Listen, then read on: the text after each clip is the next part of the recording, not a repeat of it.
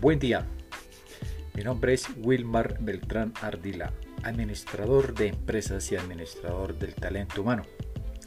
Magíster en Dirección de Recursos Humanos, especializado en coaching y PNL, entre otros. Estamos muy contentos porque hoy es nuestro primer podcast y esperamos hacerlo de la mejor manera. Hoy hablaremos de los nuevos retos de la administración de los recursos humanos. Ahora sí que podemos decir que nunca se había dado algo parecido, algo igual. Y es que el mundo cambia a una manera increíble, cada vez de manera más rápida, más intensa. En la historia de la humanidad siempre ha habido cambios, pero nunca el tamaño y la velocidad y el efecto de los que están ocurriendo ahora. Diversos factores contribuyen a lo anterior. Hay cambios tecnológicos, sociales, legales, demográficos, políticos, culturales, económicos, ya lo había dicho.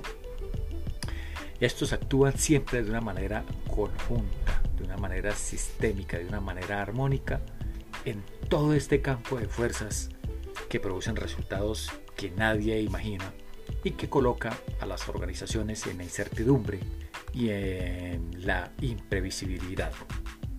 Hasta una pandemia puede revolucionar los conceptos y es ahí donde surgen nuevas ideas, nuevas tendencias y aparecen definitivamente nuevos conceptos que modernizan la administración del recurso humano o la administración de los recursos humanos. Todo lo anterior y citando a un gran autor, podemos decir que las organizaciones son auténticos seres vivos. Cuando se logra el éxito, estas crecen. Cuando no se logra, apenas se sobrevive. Este crecimiento conlleva una mayor utilización de los recursos que se necesitan para operar, como es aumentar el capital, incrementar la tecnología, incrementar todas las actividades inherentes al desarrollo de la empresa y de otra parte provoca que también se aumente el número de las personas dentro de las organizaciones y también se plasma la necesidad de que éstas apliquen al máximo todos sus conocimientos, habilidades y destrezas que son indispensables para mantener la competitividad de negocio y todo para asegurar la utilización al máximo de los recursos materiales, financieros y tecnológicos que se traduce en productividad que no es nada más y nada menos que la suma de la eficiencia y la eficacia. Y es ahí donde las personas se convierten en la parte fundamental que garantiza el éxito de la organización, manteniendo una ventaja competitiva dentro de este mundo globalizado e inestable donde prevalece una competencia salvaje.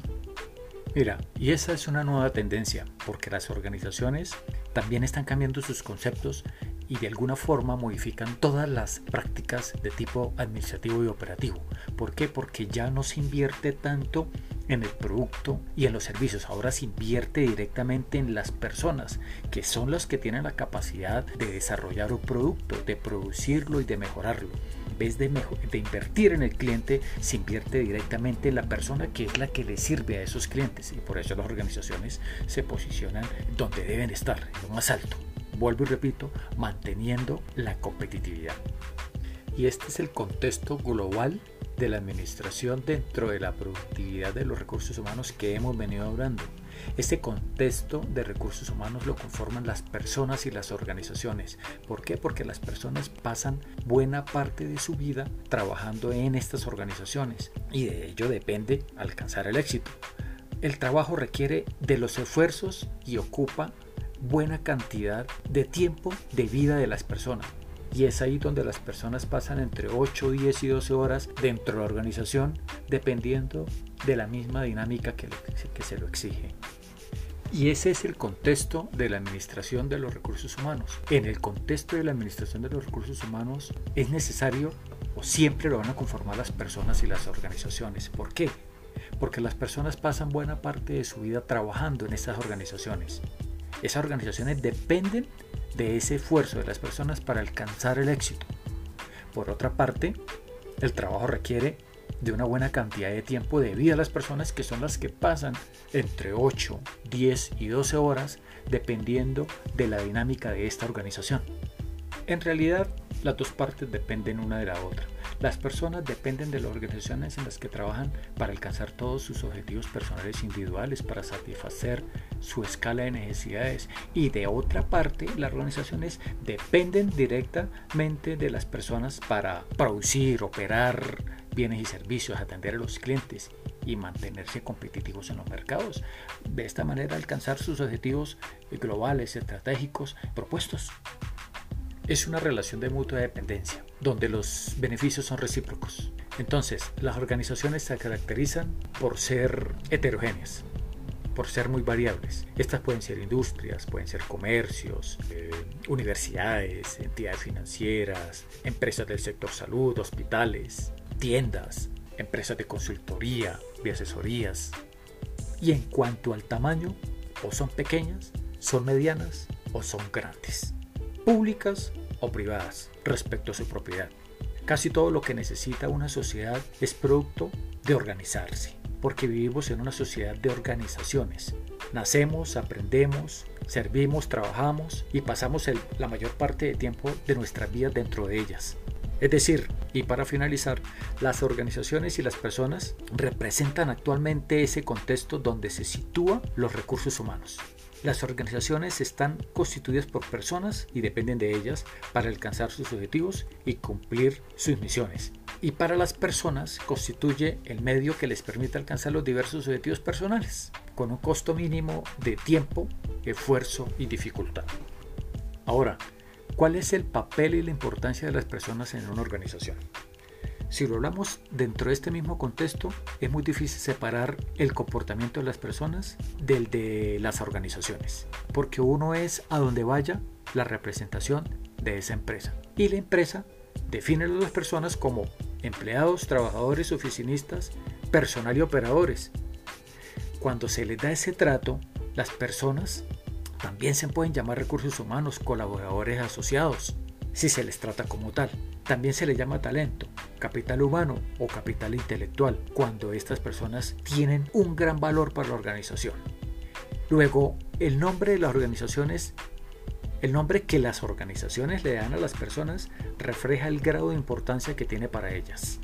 Muchas organizaciones aún clasifican a su personal en trabajadores contratados por mes, trabajadores contratados por hora, tratan de separar la parte eh, operativa, las oficinas de las fábricas.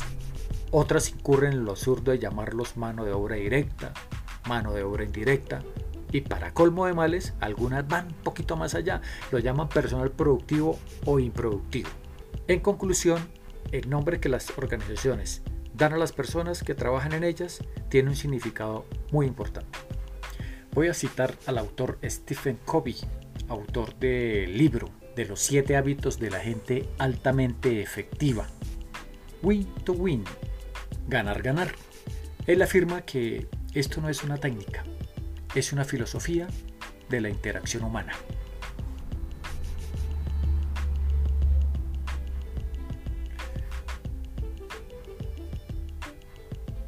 Hasta hace muy poco tiempo la relación entre las personas y las organizaciones se consideraba antagónica.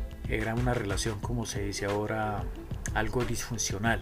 Se decía que los objetivos de las organizaciones, como la productividad, la eficiencia, la aplicación de recursos y la inversión, en fin, tantos temas eran incompatibles con los objetivos individuales de las personas, que tenían como punto de partida la mejora de los salarios, las prestaciones, el tiempo libre, la seguridad en el trabajo, la comodidad en el trabajo, el progreso personal, el desarrollo personal, la capacitación, toda esa escala de necesidades.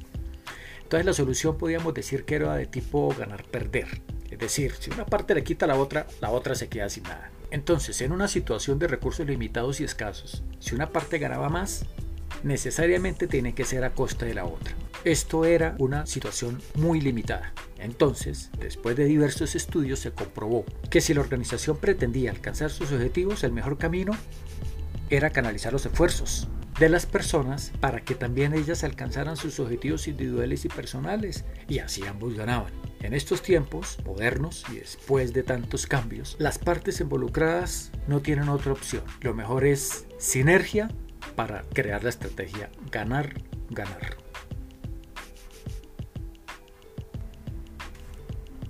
Y bueno amigos, muchas gracias. Solo resta decirles que después de estos 10 minutos de continua charla donde hemos tenido que abordar los nuevos retos de la Administración de Recursos Humanos, nos resta por decirles que en el próximo podcast estaremos abordando temas sobre conceptos de recursos humanos, cómo nos tratan las organizaciones, hablaremos también de los aspectos básicos y modernos de la Administración de Recursos Humanos, y sus objetivos.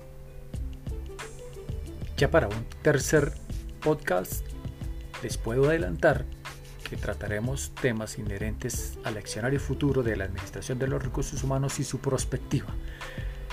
Entonces solo resta agradecerles por la atención prestada. Muchísimas gracias. Que tengan buen día.